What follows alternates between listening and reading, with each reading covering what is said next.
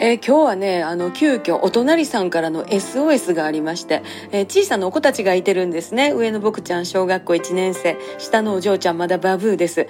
ちょっと小1時間ぐらい預かっていただけますか？言って、ちょっとお家でいろいろね、あの、急なことがあったみたいで、いいですよ言って言ったんですけど、さすがに下のお嬢ちゃん、バブーですからね、お母さんから離れません。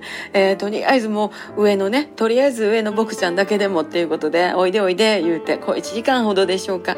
お預かりいたしました。えー、もうさんちゃんと追いかけ合いっこしながらね、もうさんちゃんが2人おるようなもんですから。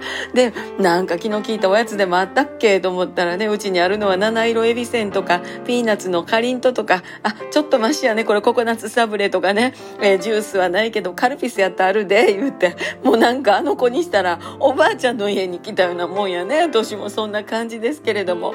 まあでも、今日日の子たちはね、YouTube 見てたらもう、ええー、ねんな。大きな音でもじーっとして見てます。賢いにして見てましたよ。今日はね、サメ忍者いうの見ました。私も一緒に横で勉強しましたけど、あの、イソギンチャクとか、ナマコの生態の勉強ができるんですね。もうイソギンチャクとかも、ナマコなんかほんま、大変やね、生きていくのね、あの子ね。